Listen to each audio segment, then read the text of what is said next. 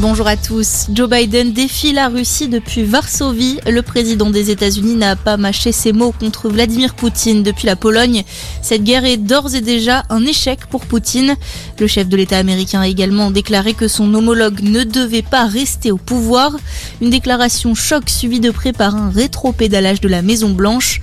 Washington a précisé que le président américain ne parlait pas d'un changement de régime ni de président, mais de son influence dans la région. En attendant, sur place, Lviv, une grande ville de l'ouest de l'Ukraine, jusqu'ici relativement épargnée, a été touchée hier après-midi par deux frappes russes.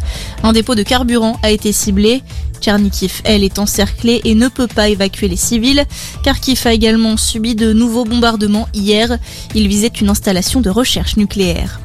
Dans le reste de l'actualité, la course à l'Elysée continue. Éric Zemmour attend 50 000 personnes pour un meeting à Paris aujourd'hui. Emmanuel Macron, lui, est l'invité de France 3 ce midi. Une heure plus tard, France 2 reçoit Jean-Luc Mélenchon, le candidat de la France Insoumise, qui sera également en meeting à Marseille cet après-midi.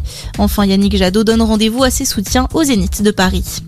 Quatre pompiers guadeloupéens mis en examen pour leur participation aux émeutes de novembre dernier. Ils sont notamment soupçonnés de complicité de destruction par incendie, annoncé hier du procureur de Pointe-à-Pitre. Les mises en cause ont été placées sous contrôle judiciaire avec interdiction d'exercer.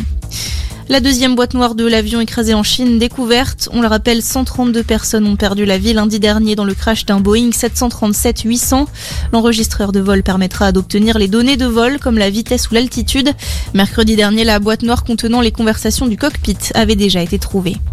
Et puis c'est ce soir la 94e cérémonie des Oscars. Elle commence à 2h du matin, heure française, au Dolby Theatre de Los Angeles.